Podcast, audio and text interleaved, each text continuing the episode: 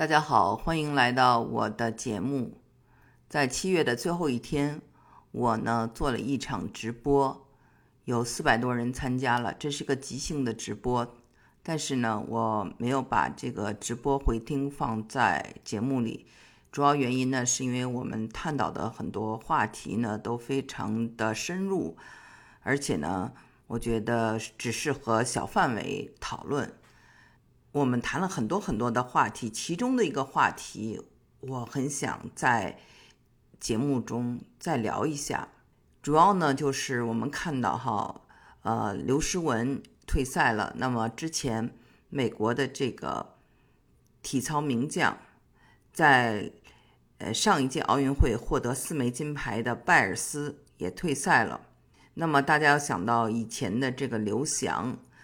就是想聊一聊中美啊怎么看待这个问题。首先呢，就是呃，奥运会在中国呢，它的热度和它的号召力比在美国更强。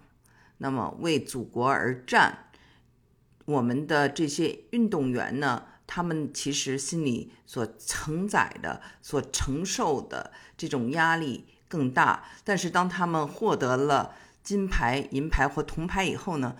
也有更多的人为他们祝福，跟他们分享，所以呢，嗯，这个呢就是压力虽然大，但是呢，关注你的人也多，为你祝福的人也多。比如说，我们知道有些奥运奖牌获得者在他们的老家，可能会有房地产商送给他们一套房子，会有很多的奖金颁发给他们。嗯，类似这样送房子的事情，在美国基本上是不太可能的，资本家可能不会去这样做。中国的运动员如果退赛，都是很多人他的身体确实是出了很大的问题。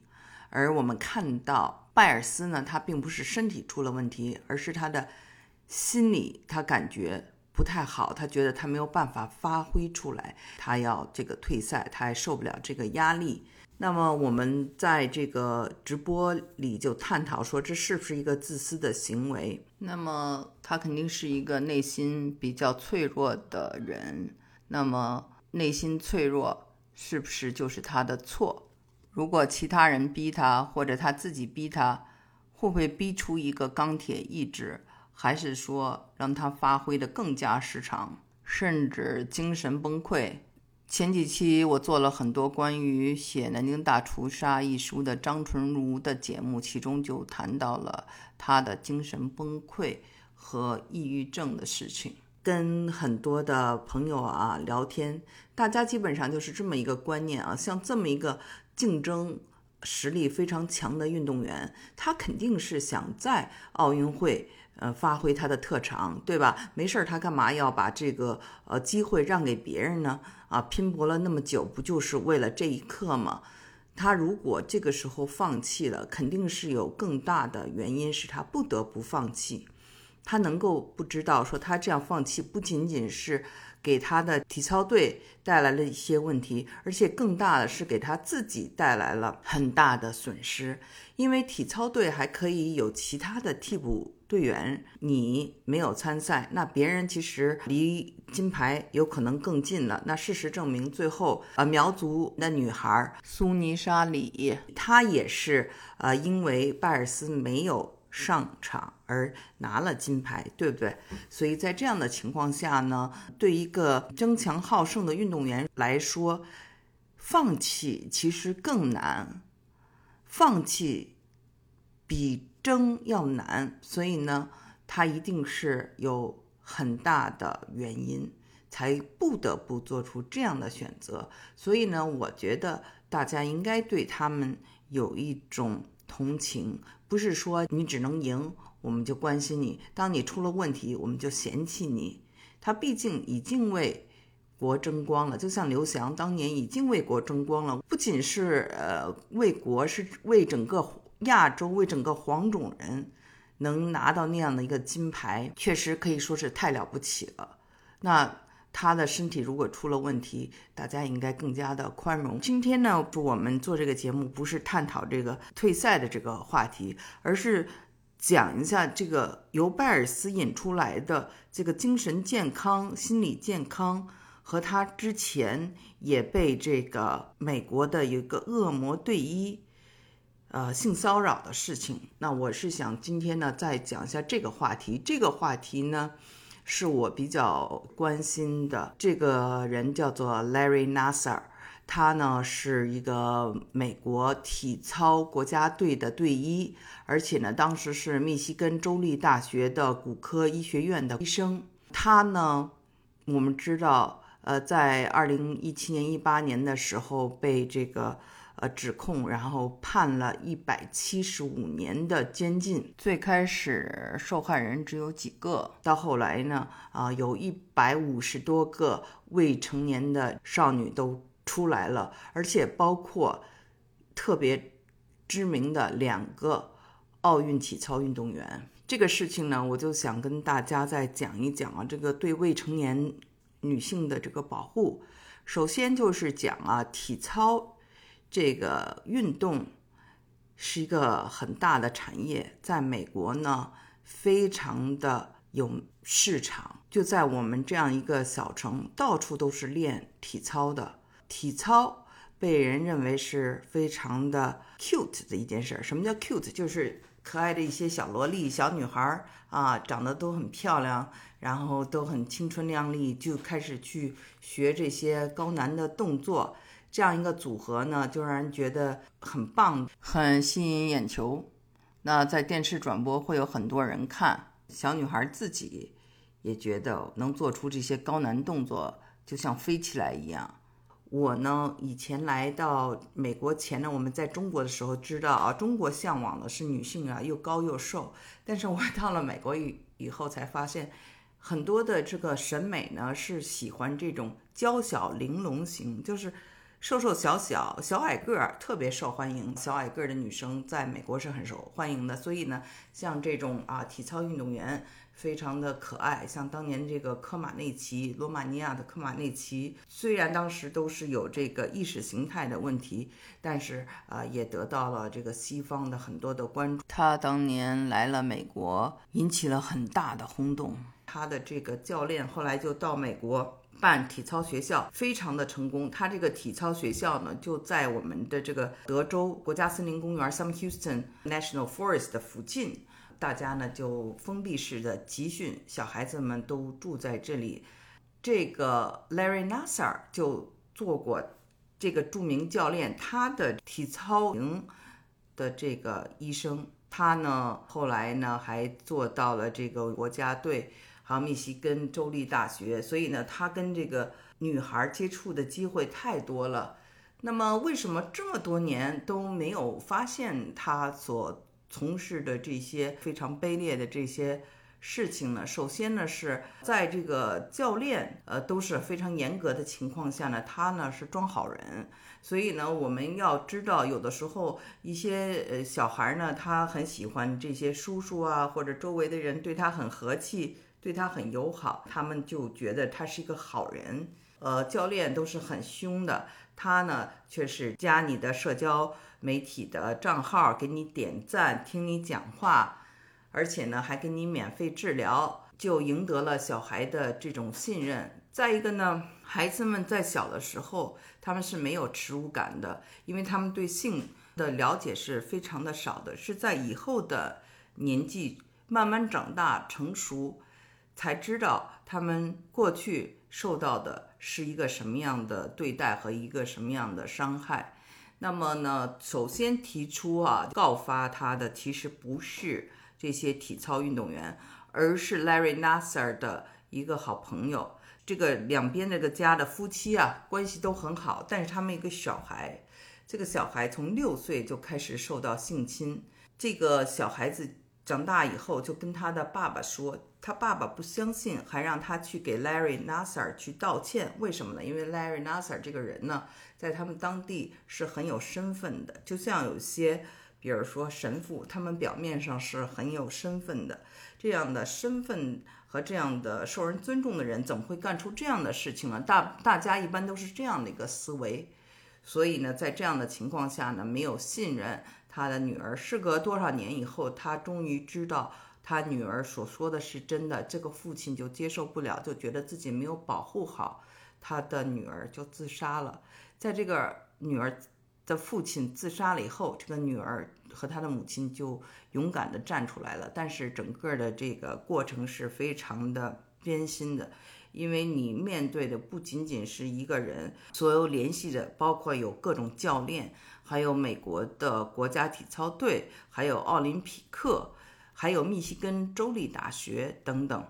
那么就是不断的有女生站出来，最后包括拜尔斯在内的其中两名著名的国家体操队员，冒着他们的荣誉的危险。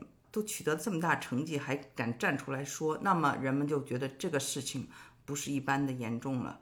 所以呢，呃，在后来呢，这个法庭上啊，呃，开始是呃十几个人，后来是八十多个人，到最后有一百多个人，很多人都在哭诉。那有一个父亲听了这件事情就很激动，就跟法官说：“你能不能给我五分钟的时间？我想单独的跟呃 Larry Nasser 就是。”在一起，那法官说不可以。他说能不能给我三分钟的时间？法官说不可以。他说能不能给我一分钟的时间？法官说不可以。那么这个时候，这个家长就挣脱了所有的人，出其不意就去打 Larry Nasser，那么被法警给制服了。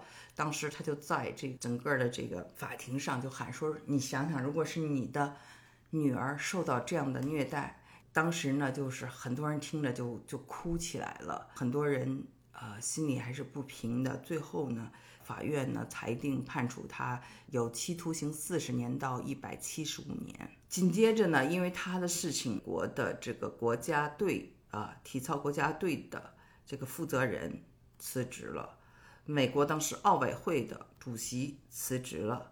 密西根州立大学的校长辞职了，而且呢，当时好像是赔付了五亿美金啊，这个是一个非常大的这么一个案件。那当时还有一位非常有名的体操呃教练，因为使用过这个 Larry Nasser，也被吊销了执照。不是说这个人被判了刑，这些孩子们就出了气，他们的人生就可以走向正轨了，不是这样的。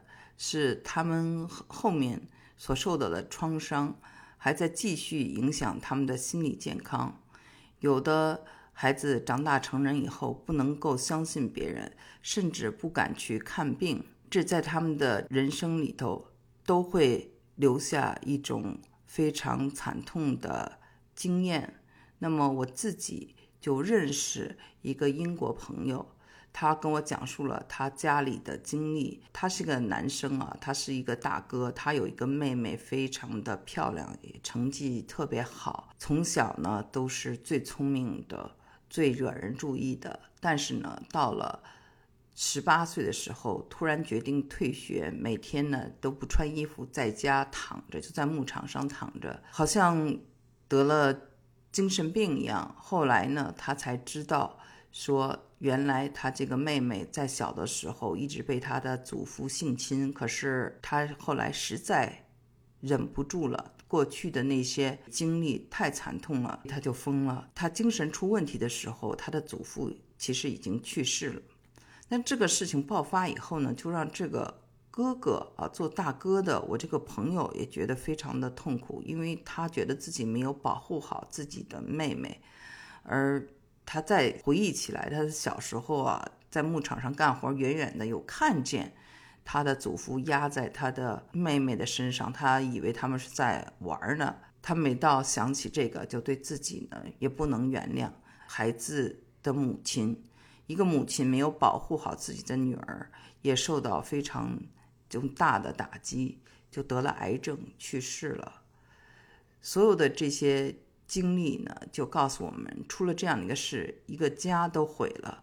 那么之前所说的，我们说的第一个出来控告的，勇于出来控告的女生，她在六岁就开始受到这样的性侵，但是呢，她的爸爸一直选择没有去相信她的话。最后等她明白过来了，已经很多年，孩子已经被性侵了很多年，最后这个父亲自杀了，这是一个家庭的悲剧来的。